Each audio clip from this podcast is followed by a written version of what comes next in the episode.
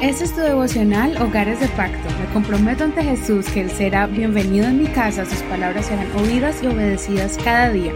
Mi hogar le pertenece a Él. Bendiciones para ti en el nombre de Jesús. Damos la bienvenida a tu devocional. Vamos a escuchar la palabra del Señor basado en el capítulo 15 del libro de los jueces. Recuerda que puedes escuchar este devocional en las plataformas de audio como Google Podcast, Apple Podcast o Spotify. También hay otras plataformas donde usted puede bajar este audio. Puede encontrarnos como Hogares de Pacto Devocional. Continuemos con el capítulo 15 de jueces y el tema de hoy es cayendo en el espiral de la destrucción. Continuemos con la vida de Sansón. Leamos el verso 1.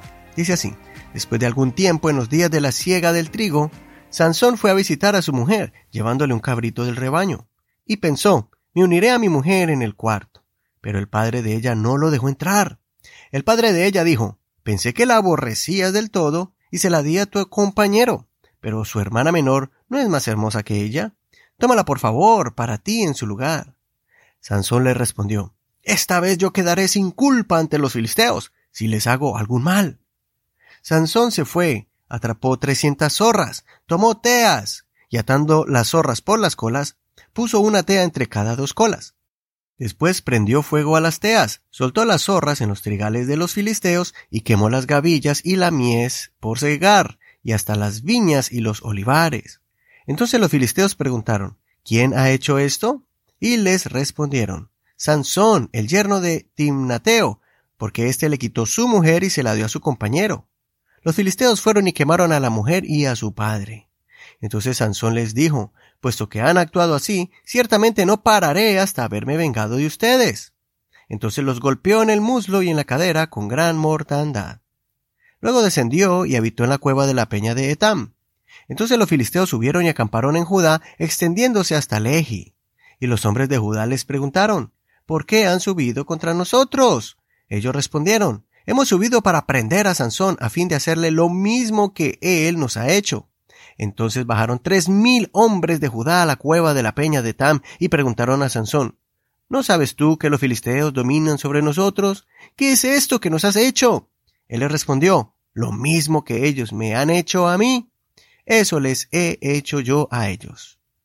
Hasta aquí la lectura de hoy. No olvides leer todo el capítulo completo.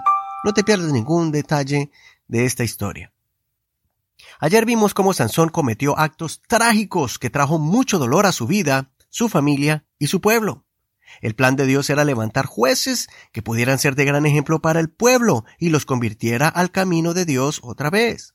Sin embargo, vemos que Sansón decidió hacer su vida a su manera. Sansón volvió a la casa de su prometida y se sintió decepcionado al saber que ya había sido dada a su amigo suyo. Esto desencadenó una espiral de tragedias, motivados por el odio y la venganza. También la vida espiritual de Sansón comenzó a deteriorarse a salirse de control.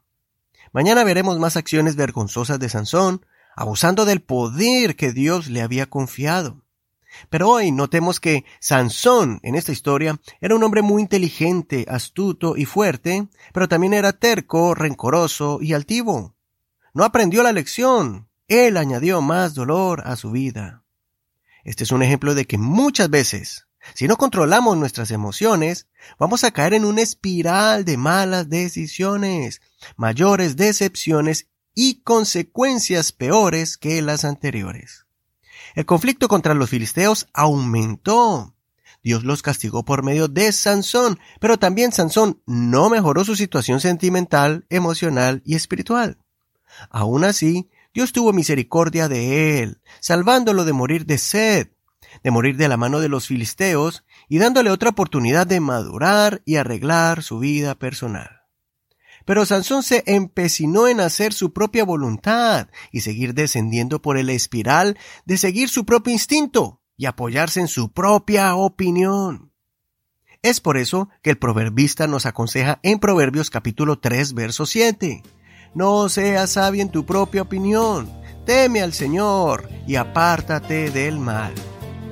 Y el apóstol Pablo aconsejó a Timoteo y a todos nosotros también hoy recibimos ese consejo que está en 2 de Timoteo capítulo 2 verso 22. Huye pues de las pasiones juveniles y sigue la justicia, la fe, el amor y la paz con los que de corazón puro invocan al Señor. Espero que puedas vivir bajo la voluntad de Dios y que puedas transmitir esta enseñanza a tus hijos adolescentes y jóvenes para que no caigan en la trampa de Sansón y, en vez de parar y recapacitar cuando están sufriendo, continúen en ese círculo vicioso de malos hábitos, malas decisiones, malos actos que llevan a terribles consecuencias. Soy Eduardo Rodríguez, que el Señor te dé fuerzas para no caer en el espiral de la destrucción. Aquí el devocional del día de hoy. Muchas gracias por escuchar este devocional. Recuerda que puedes compartirlo en la red social Facebook. Búscanos como Hogares de Pacto Devocional. Ahí puedes también escribirnos cómo este devocional ha sido bendición para ti. Gracias a todos los que nos escriben y nos cuentan cómo ha llegado estos mensajes a sus vidas.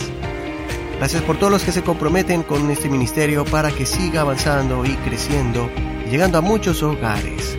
Bendiciones de Dios para ti. Ya seguimos con el siguiente capítulo. Este es un ministerio de la Iglesia Pentecostal Unida Hispana El Reino.